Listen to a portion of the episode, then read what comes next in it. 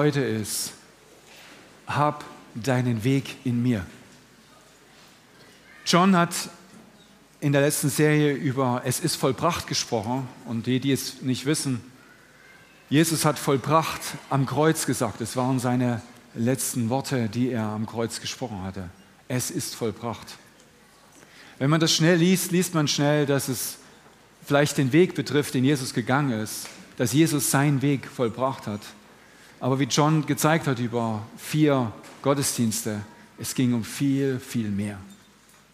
Das, wozu äh, er uns frei gemacht hat, ist, dass das, was Gott vorhergesehen hat, nun erreicht werden kann. Es ist vollbracht heißt nicht nur, dass wir in seiner Gegenwart und mit ihm gehen können, sondern dass wir wissen, dass sein Plan durch unser Leben erfüllt werden wird. Und John hatte in, seiner, in seinen Schlussworten immer wieder das äh, Wort oder den Satz gebracht, hab deinen Weg in mir, hab deinen Weg in mir. Weil wir gehören ihm und er hat alles getan, damit wir diesen Weg mit ihm gehen können. Und das, was bleibt, ist unser, unser Aufreißen unserer Arme, unseres Herzens und sagen, hab deinen Weg in mir. Und so habe ich dann auch den Titel eben für heute gewählt, weil ich davon überzeugt bin, dass das genau der entscheidende Punkt ist, wie es weitergeht. Zu wissen, dass es vollbracht ist, ist das eine. Zu wissen, dass die Zukunft uns geschenkt ist, ist das eine. Darin zu wandeln und zu gehen, ist das andere.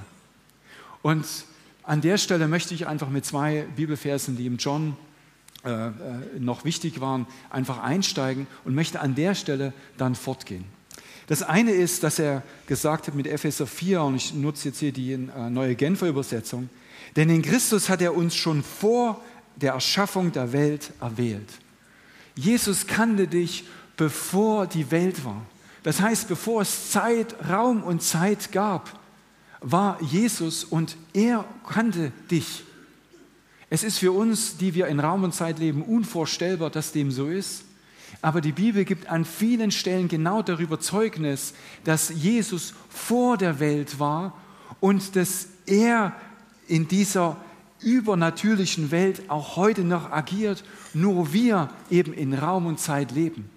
Seine Perspektive ist das Erfüllte und das Ganze. Wir sehen nur stückweise, wie Paulus sagt, bis dass wir vor ihm stehen. Und wenn wir vor ihm stehen, werden wir das Ganze sehen. Aber nicht nur, dass er uns vor der Erschaffung erwählt hat, sondern er hat uns auch hineingeführt und in, äh, hineingerufen, ein Leben in seiner Gegenwart zu führen und zwar erfüllt von seiner Liebe. Wir wissen, dass dieses in seiner Gegenwart Leben für uns nicht immer möglich ist. Aber er weiß es, dass das der Weg ist, in den wir hineingehen und wo dieses in seiner Gegenwart Leben immer mehr und mehr und mehr sein wird. Und das, was dort sein wird, ist, dass wir mit seiner Liebe leben. Er in uns und wir in ihm. Dass das möglich ist, ist nur dadurch gegeben, dass er den Heiligen Geist gesandt hat, der in uns wirkt. Und das führt mich gleich zum nächsten äh, Vers, den, er, den John gebracht hat. Das war Philipper 2, 13. Äh, denn Gott ist es, der in euch wirkt, sowohl das Wollen als auch das Wirken oder Vollbringen zu seinem Wohlgefallen. Gott wirkt in uns. Das ist das Entscheidende. Und er wirkt dadurch in uns, dass sein Geist in uns in irgendeiner Form etwas bewegt. Und in diesem Vers sehen wir zwei Sachen. Er, äh, er verbringt einerseits, das, er wirkt einerseits das Wollen. Das stellt die Frage, was wollen wir? Was, woll, was will er? Und er spricht auch gleichzeitig das Wirken und das Vollbringen in uns hinein. Er sichert auch, dass das, wenn wir etwas von ihm wollen und uns in ihm ausstrecken, dass er es auch vollbringt. Es ist eine Zusage. Wir sind zugerüstet in ihm. Jetzt spricht Jesus immer wieder, wenn er die Jünger äh, begleitet und als er sie dann eingesetzt hat, sehr häufig über das Reich Gottes und vor allen Dingen über das, wie die Dinge dann dort funktionieren. Und er bezeichnet das, was dort funktioniert, immer gerne mit einem Bauern und dem Prinzip von Saat und Ernte. Und was wir dort sehen, sind, dass der Bauer zwei Tätigkeiten hat. Das eine ist, etwas zu sehen und das andere ist es zu ernten. Und zu beidem, zu beidem schenkt er uns das Wollen und das Wirken. Er schenkt in uns das Wollen, dass wir sehen wollen. Wir werden gleich darauf zu sprechen kommen, was das ist. Und er macht uns auch fähig und willig zu ernten. Beides. Und was das Interessante ist, wenn man sich überlegt, was alles nötig ist, damit das alles auch funktioniert, den ganzen Rest übernimmt Gott. Den ganzen Rest heißt, er gibt uns die Saat. Er führt uns zu dem Boden. Er führt dazu, dass das, was du siehst, aufgeht. Er führt uns hin zur Ernte und hilft uns bei der Ernte, dass die Ernte eingenommen wird. Und er hilft uns auch zu erkennen, wie wir mit dieser Ernte umgehen müssen, damit das Reich Gottes weiter gebaut wird. Gott kümmert sich um alles und er möchte eigentlich nur, dass wir sehen und ernten. Und alles beginnt mit dem Wollen. Wollen wir sehen und wollen wir ernten? Und ich möchte in dieser Predigt vor allen Dingen über das Wollen sprechen, weil das Wollen der entscheidende Teil ist, wo alles anfängt. Das Vollbringen ist, in der Schrift steht, von dem das Herz voll ist, geht der Mund über. Wenn sein Wille in uns einen Boden findet, wir selber wollen, werden unsere Füße gehen. Das ist nicht der Punkt. Und er wird sicherstellen, dass das, wohin wir gehen, auch vollbracht und erwirkt wird. Der entscheidende Punkt, der Knackpunkt ist das Wollen. Und da komme ich zu dem ersten Vers, den ich jetzt einbringen möchte. Und der ist in Hebräer 11,6 zu finden. Denn wer Gott naht, muss glauben, dass er ist. Das ist der erste Teil. Ich habe mich gefragt, was hat eigentlich meine Beziehung und mein Leben in den letzten Jahren am meisten verändert? Und ich kann euch sagen, das, was mich am meisten verändert hat, ist die Tatsache, dass Gott ist. Man sagt das so salopp, aber die Tatsache zu wissen, dass irgendwann mein Leben ein Ende hat und ich vor ihm stehen werde und darüber Rechenschaft geben werde, wie ich mit meinem Leben umgegangen bin, gibt bei mir eine ganz neue Betonung in meinem Leben. Gott ist ernsthaft für mich da. Und je mehr ernsthaft er für mich da ist, desto weniger stelle ich die Dinge in Frage, sondern strecke mich einfach nur noch nach dem aus, was er will. Denn Gott ist, ähm, äh, wer, denn wer Gott naht, muss glauben, dass er ist. Und jetzt kommt es. Und denen, die ihn suchen, ein Belohner sein wird. Das erste Wort, was ihr hören werdet, wird Belohner sein. Wir müssen keine Angst haben, Gottes Willen zu suchen. Gar nicht. Gott meint es in allen Belangen gut mit uns. Die Tatsache, dass wir sind, dass wir heute hier sitzen, ist ein Zeichen dafür, dass Gott ist und dass er es gut mit uns meint. Wenn er es nicht gut mit uns meinen würde, würden wir heute gar nicht hier sitzen. Gott meint es gut mit uns und nicht nur das. Er wird uns auch, wenn wir ihn suchen, ein Belohner sein. Wir brauchen keine Angst dafür zu haben, dass wenn wir uns ihn zuwenden, dass er dann sich irgendwie abwendet. Er wird es immer honorieren. In irgendeiner Form wird deine Freude vollkommen sein. Was ich persönlich äußerst interessant finde, ist, dass dieses himmlische Prinzip von Suchen und Belohnen wir nicht auf der Erde finden. Auf der Erde finden wir Belohnung nur bezogen auf Leistung. Gott schaut nicht darauf, was du hervorbringst, wie viel du leistest, sondern Gott belohnt, wenn du ihn suchst. Dieses alleine, ihn zu suchen, ist für ihn das, wo er sagt, da fängt es an, da trennt sich die Streu vom Weizen. Wenn du anfängst, dein Herz für mich zu öffnen, allein das werde ich belohnen. Und der Rest, der daraus entsteht, wird sowieso für dich Segen sein. Ich belohne das, wenn du anfängst, mich zu suchen. sodass es wirklich Sinn macht, das Herz zu öffnen und zu sagen, Herr, was ist das, was du möchtest? Wir brauchen davor keine Angst haben, schon das Hinwenden zu Jesus, ihn in die Augen zu schauen, wird er belohnen in deinem Herzen. Und was auch noch interessant ist, in Matthäus sehen wir, es ist ja nicht nur so, wer hat schon mal einen Schlüssel verloren und wer hat schon mal einen Schlüssel nicht wiedergefunden, auch da gehen die Hände hoch. Jesus sagt, wer sucht, der findet. Gott ist nicht so einer, der sagt, ich sag dir meinen Willen. Schauen wir mal. Wenn du dich ihm hinwendest, wird er seinen Willen dir offenbaren. Wir können das nicht interessanterweise nicht erzwingen, bloß weil wir auf die Knie gehen, bloß weil wir sagen, jetzt ist die Minute, um das Stoßgebet vor dem Meeting oder vor dem Gespräch mit meiner Frau oder mit wem auch immer loszuwerden, sondern wenn wir von Herzen anfangen, ihn zu suchen, verheißt er, wir werden es auch finden. Wir werden seinen Willen finden. Und das ist ganz entscheidend. Wir brauchen davor keine Angst haben. Er meint es gut mit uns. Und wenn wir es öffnen, er wird zu uns sprechen. Ist das okay? Und jetzt, jetzt kommt's. Was passiert jetzt? Ja, spricht er denn?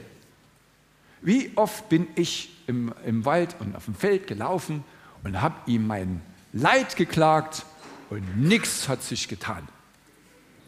Wie kennt das jemand?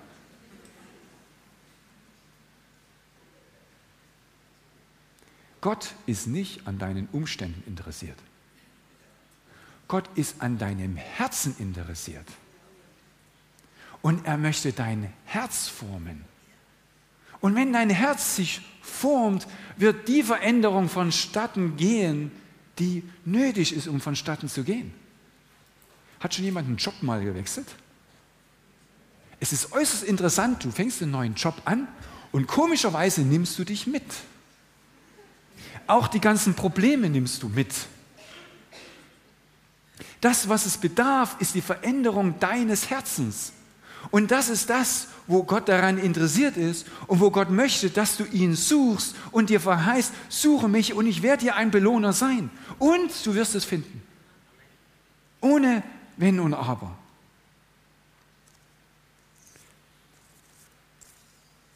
Jetzt ist die Frage, klopft er denn auch an? Ja, viele von uns werden die Offenbarung kennen, wo äh, Jesus dann sagt, merkst du nicht, dass ich vor der Tür stehe und anklopfe? Offenbarung 3.20. Wir nutzen diesen Vers, um Menschen zu helfen, Gott zu finden. Aber ich sage euch, unser Leben hat viele Türen, die alle verschlossen sind. Alle. Und nach und nach machen wir die eine Tür auf und sagen, ah, Jesus, komm doch mal rein. Schau mal. Da gibt es ja noch den Bereich, ach, das packe ich schon. Das, das mache ich, ist schon okay, das kümmere ich mich drum. Jesus klopft an jeder deiner Türen an, die du in deinem Herzen eingerichtet hast. Und er will die alle wegreißen. Da gibt es ein komplettes neues Haus da drin. Der braucht deine Fenstertüren und Dings überhaupt nicht. Alles weg. Gott möchte ihn durch jede Tür bei dir durchgehen. Der braucht die nicht. Er respektiert das, dass du ein Haus gebaut hast mit Zimmern, noch und nöcher, riesengroß, Kriesentüren, doppelte Schlösser dran. Akzeptiert er alles. Aber wollen will er das nicht. Er möchte durch jede Tür durchgehen und er klopft nicht nur an, wenn du, dass du dein Leben ihm übergeben hast, sondern dann fängt der Spaß an. Dann geht er mit dir durch und sagt, ah, was haben wir denn da noch für eine Tür? Ah, die geht da runter. Na, den, den Keller, das ist ziemlich dunkel. Den machen wir mal auf, machen wir mal Licht rein. Jede Tür. Und ich habe das in meinem Leben selbst erfahren. Da denke ich mir, ach, ist doch alles super. Und dann denke ich, stimmt, ich habe an der Stelle noch nie wirklich Gott eingeladen, in diesem Bereich zu wirken. Und das mag die Erziehung mit deinen Kindern sein, das mag der Umgang mit deiner Frau, mit deinem Kollegen sein. In welchem Bereich hast du Gott nicht eingeladen?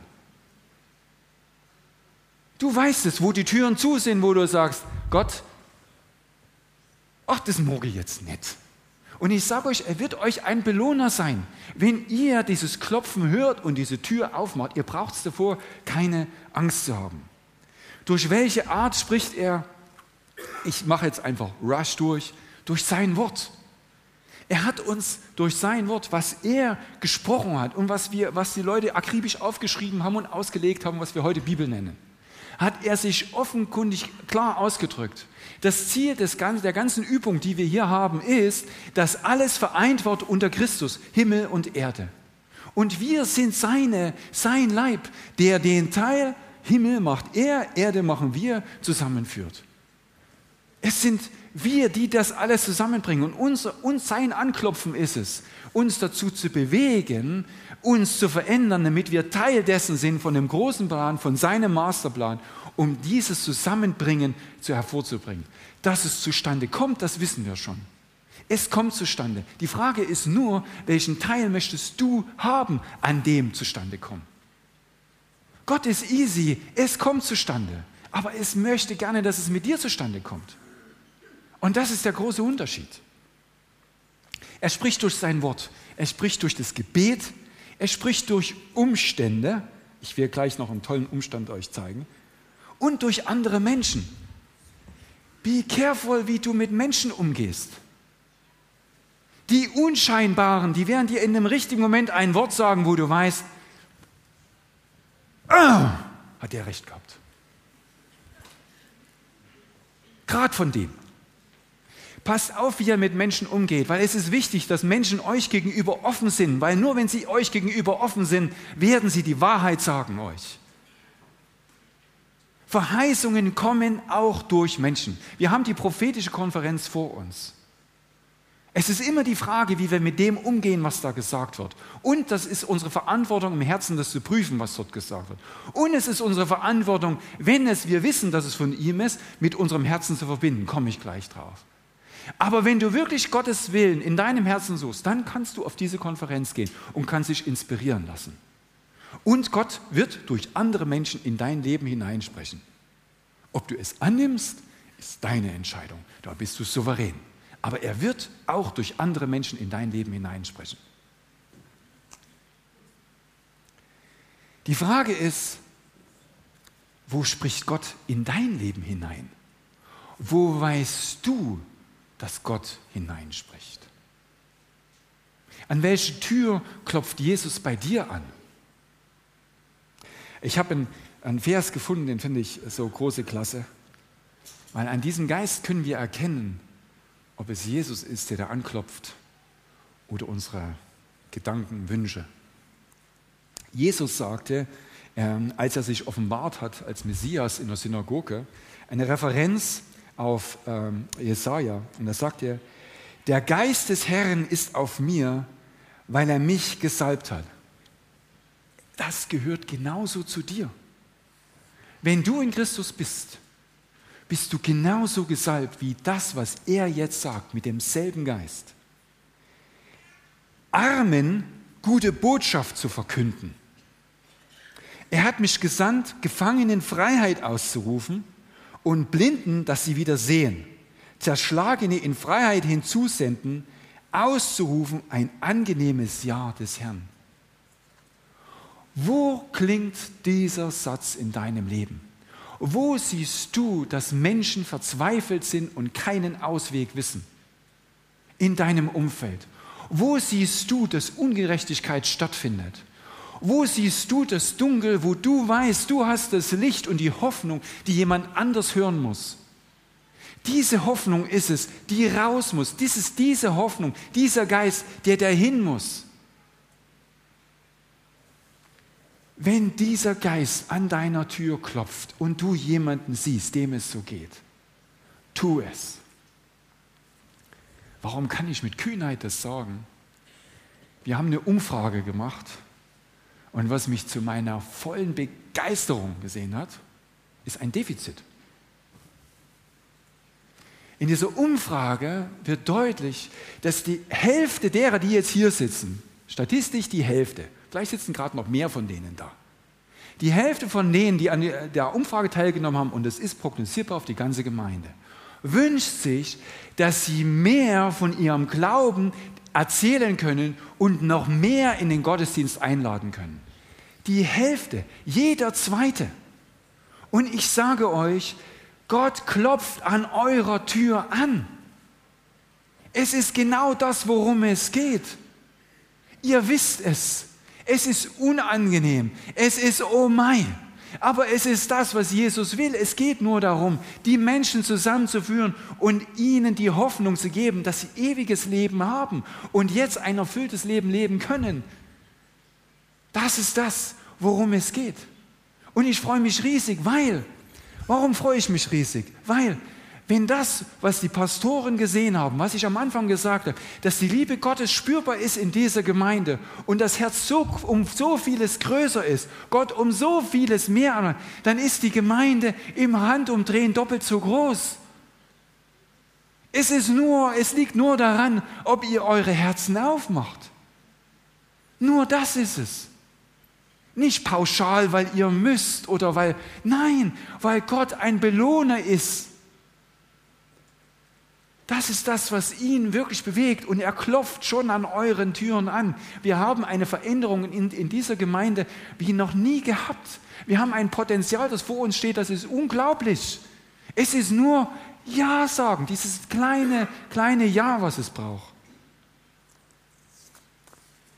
Im Grunde genommen fällt es darauf, das, was wir hören, das, was wir wissen, wo Gott anklopft, dass wir es mit unserem Herzen verbinden. Weil, wie ich schon gesagt habe, wovon das Herz voll ist, geht der Mund über. Wir können es nicht, wir können es nicht zurückhalten. Die Offenbarung 3.20 geht dann weiter und da heißt es dann, wer meine Stimme hört und mir öffnet, wir müssen unsere Herzen öffnen. That's it. Zu dem werde ich hineingehen und wir werden miteinander essen ich mit ihm und er mit mir. Ich sag dir, die Belohnung ist, dass du mit ihm Gemeinschaft hast. Er gibt eine Party. Jesus gibt in dir ein Feuerwerk der Zufriedenheit und der Freude. Es ist, da ist nichts mehr, was zurückbleibt. Aber dieses, wir singen raus aufs Meer. Wir getrauen uns nicht, den, den, den, den halben Fuß rauszutun. Jetzt lasst uns das tun, was er wirklich, ich meine, niemand hat euch aufgefordert, dass ihr das Kreuzel macht bei, ich möchte gerne mehr Menschen von meinem Glauben erzählen und ich möchte mehr Menschen in meine Gemeinde einladen. Und das ganz oben. Ich habe jetzt nur von denen, die vollends ja gesagt haben, die ohne Einschränkungen gesagt haben, das ist die Hälfte. Do it, do it, wag es. Jetzt kommt mein Beispiel. Es ist immer interessant, wenn ich eine Predigt vorbereite, ist Gott immer voll präsent. Und seine Art, wie er präsent ist, er kommt immer mit einer Überraschung. Und meistens einer, die mich so ein bisschen ins Schleudern bringt. Er finde ich super klasse, nicht in dem Moment, aber später. Ich am Freit Freitag, Samstag, Samstag, Freitag. Ich am Freitag vollgepackt mit dem Gottesdienst. Oh mein Gott, Moderation hier und da, und Predigt und was, was mache ich überhaupt? Kommt ein Anruf und ich weiß nicht, ob ihr das kennt. Du nimmst den Hörer ab und denkst, der jetzt nicht, oder? Bitte nicht. Wie kriege ich jetzt die Kurve?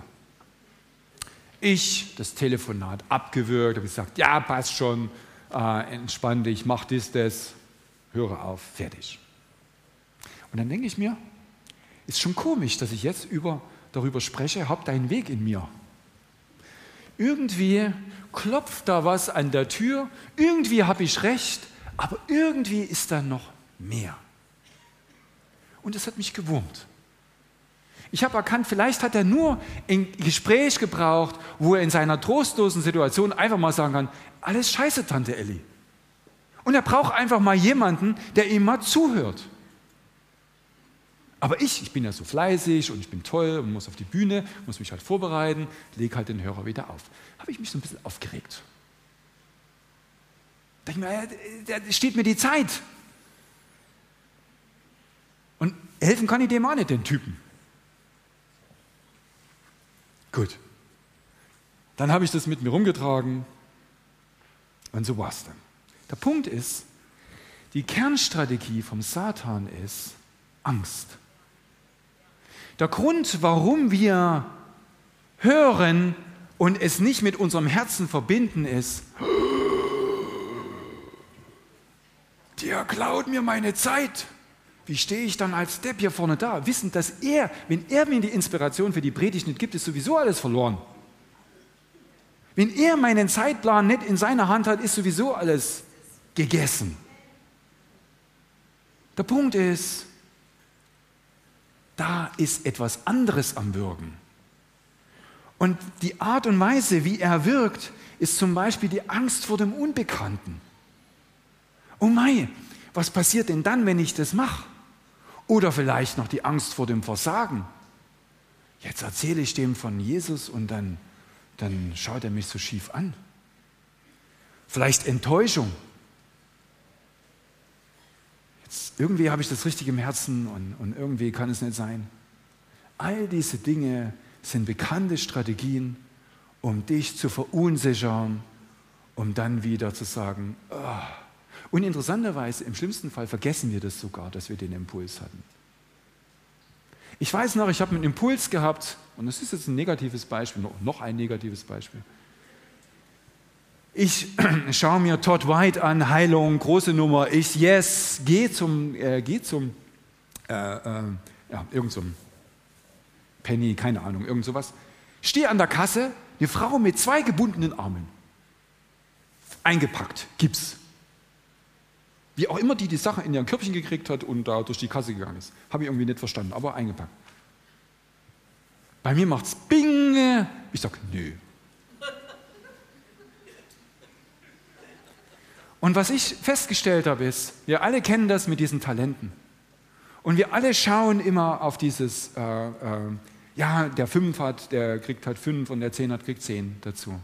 Der Punkt ist, das ist dieses eine Talent, was er dir gegeben hat. Und wenn ich es vergrabe, und das kommt jetzt, kommt es nicht gleich wieder. Ich habe diesen Impuls nicht gleich wiederbekommen. Gott ist gnädig, aber er lässt sich nicht veräppeln. Ich kann dir nur sagen, wenn Gott dir einen Impuls gibt, mach was draus und jetzt kommt die Überraschung. Der zweite Impuls folgt stehenden Fußes. Weil er will, dass du erfolgreich bist in dem, was du tust. Und er wird dir nur so viel anvertrauen, wie du fähig bist, es zu tun. Und wenn nicht, dann halt nicht.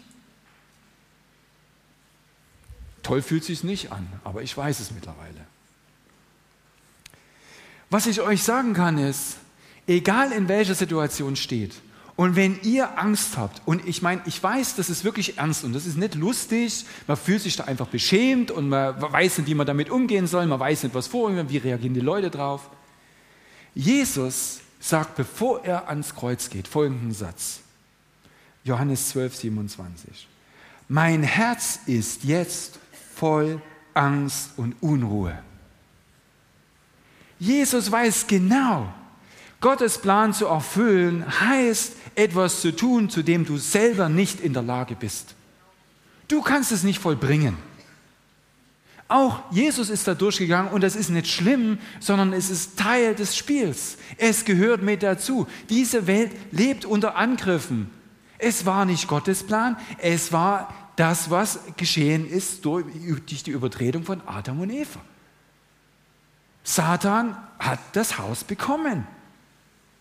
Und deshalb haben wir Angriffe und deshalb müssen wir da durch. Und jetzt kommt's. Was, wie geht Jesus mit seiner Angst um? Und das kannst du dir selber sagen. Soll ich sagen, Vater, rette mich vor dem, was auf mich zukommt? Soll ich sagen, lieber nicht? Nein, sagt Jesus, denn jetzt ist die Zeit da, jetzt geschieht das, wofür ich gekommen bin. Glaub mir, wenn du beim Penny stehst und dir sowas passiert, wie mir passiert ist, wo ich mich so entschieden habe, kannst du dich anders entscheiden. Und weil Gott zu dir sagt, dafür bist du da. Dafür habe ich dich zum Penny geschickt. Das war jetzt der Werbeblock von Penny. Vielleicht fällt mir noch was anderes ein. Es geht auch in anderen Geschäften. Egal wo du bist, egal wo du bist, du bist da, weil Gott dich dahin geschickt hat. Nein, denn jetzt ist die Zeit da. Jetzt geschieht das, wofür ich gekommen bin. Das ist das, was ihr verstehen müsst. Wenn Gott an deiner Tür anklopft, dann bist du da, wo Gott dich haben möchte. Open the door. Und der Punkt ist, was ich schon sagte, fürchte dich nicht. Die Angst muss überwunden werden. In Lukas 12 lesen wir, fürchte dich nicht, du kleine Herde, denn es hat eurem Vater wohlgefallen, euch das Reich zu geben. Die Verantwortung ist riesig, das Gap zwischen dem, was wir können und was er will, unendlich groß, aber in ihm werden wir es schaffen. Es hat Gott Freude gegeben, uns das Unmögliche zu schenken, uns das Gottesreich zu offenbaren. Nichts ist fantastischer als das. Und in ihm werden wir nicht nur das Wollen wollen, sondern das Vollbringen auch haben werden. Es schaut ja alles so ungläubig, ist es so?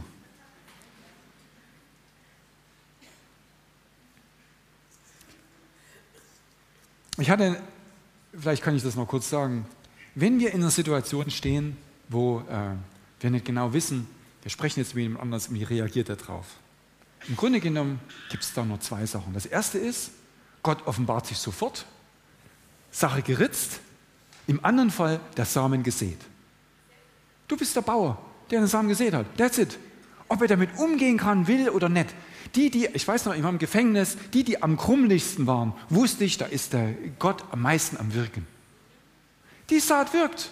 Die Saat ist vollbringt das, wozu sie gesandt ist. Entspann dich. Und was dich betrifft, kannst du dich auch entspannen. Du bist gesegnet.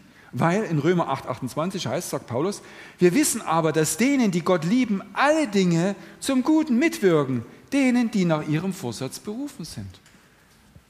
You will be blessed. Du wirst gesegnet sein. Wie von Anfang an, was ich sage, Gott ist ein Belohner. Du wirst Freude in dir haben. Vielleicht kommt die Freude dann, wenn der andere auf einmal sagt, ja, du hast recht, Gott, das ist irgendwie cool. Kannst du für mich beten? Dann gehst du, zack, dann ist es da. Dann ist genau das, was sein soll. Deine Freude wird vollkommen sein. Das ist das, was er versprochen hat. So, jetzt komme ich wieder zurück zu meinem Anruf. Ich sagte, was, was will ich jetzt hier sagen? Das ist ein, ein guter, guter Management-Tipp. Wenn du nicht weißt, was du machen sollst, links oder rechts, stell dir die Frage, was möchtest du hinterher gerne sagen? Möchte ich gerne sagen, ich bin den Weg gegangen? Oder möchte ich gerne sagen, ich bin den Weg gegangen?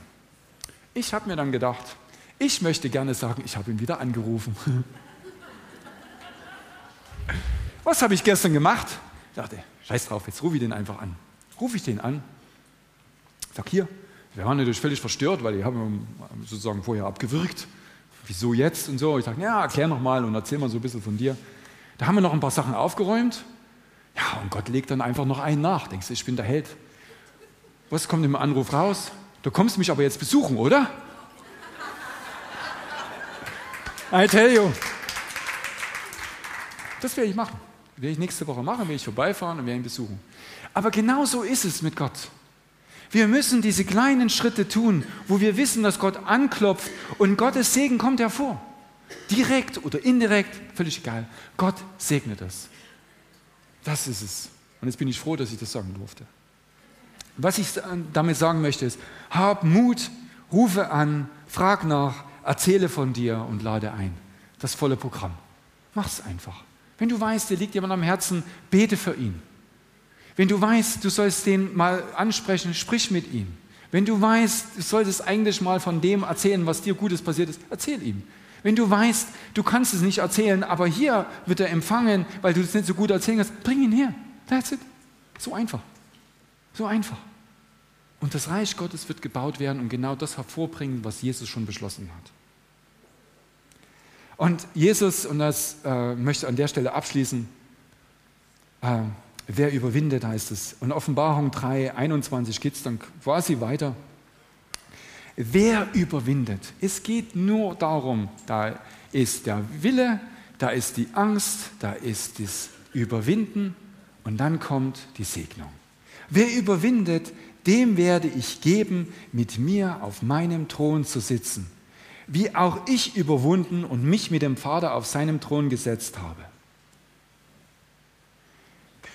Er gibt dir das volle Programm. Die Jünger haben gefragt, kann ich an deiner Rechten sitzen? Kann ich an deiner Linken sitzen? Wir halten das vielleicht ein bisschen für albern, aber Punkt, der Punkt ist, Gott möchte, dass du, Jesus möchte, dass du in seiner unmittelbaren Nähe bist und zwar in der Ewigkeit. Und er verheißt dir das. Komm, überwinde und sei bei mir. That's it. Und es ist euch zugerufen. Und falls ihr doch noch Angst habt, ich sage euch, wir sind zugerüstet mit allen geistlichen Segnungen, die wir brauchen. Und Jesus sagt, und ich lese das jetzt auch noch vor, damit es einfach der Sack voll ist, äh, Markus äh, 16, diese Zeichen aber werden denen folgen, die glauben. In meinen Namen werden sie Dämonen austreiben. Du wirst den Geist, der den Menschen plagt, der ihn in die Knie zwingt, der ihn zu Tränen zwingt, der ihn zwingt, Dinge zu tun, die er eigentlich nicht tun möchte, diesen Geist wirst du brechen. In Jesu Namen. Dazu bist du berufen. Du bist frei. Niemand anders kann das als in, Je in Jesu Namen. Ähm, du wirst in neuen Sprachen reden. Du wirst Schlangen aufheben und wenn du etwas Tödliches trinken wirst, wird es dir nicht schaden. Alles, was wir leben in einer gefallenen Welt. Die Dinge, die uns umgeben, die können uns alle schaden und sie werden uns schaden. Wir wissen um diese Dinge, die da um uns herum sind. Ich mag jetzt keine Krankheiten aufzählen. Der Punkt ist, wenn wir auf seinem Wort reagieren, er wird uns beschützen in diesem Umfeld. Wir haben das Zeichen von Bill Wilson, der mehrfach angeschossen worden ist, durch den Kopf, durch alles, volles Programm. Nicht, dass wir das suchen, versteht mich nicht falsch, aber Gott weiß, wenn er uns wohin schickt, dass er auch das Vollbringen schenkt. Und es wird uns nicht schaden, sondern wir werden gestärkt hervorgehen und wir werden am Ende, wenn wir vor dem Thron stehen, Halleluja rufen. Für den unglaublichen Weg, den er uns äh, geführt hat. Und wie heißt es weiter? Und Schwachen werden sie die Hände auflegen und sie werden sich wohl befinden. Das ist das Geringste, was du tun kannst zu deiner Frau, zu deinem Mann, zu deinem Freund, zu deinen Kindern. Leg den, denen, die dir am Herzen liegen, die sich gerade schwach sind, die Hände auf, bete für sie und sie werden sich wohl befinden. Amen. Amen. Das ist das, was mich bewegt hat.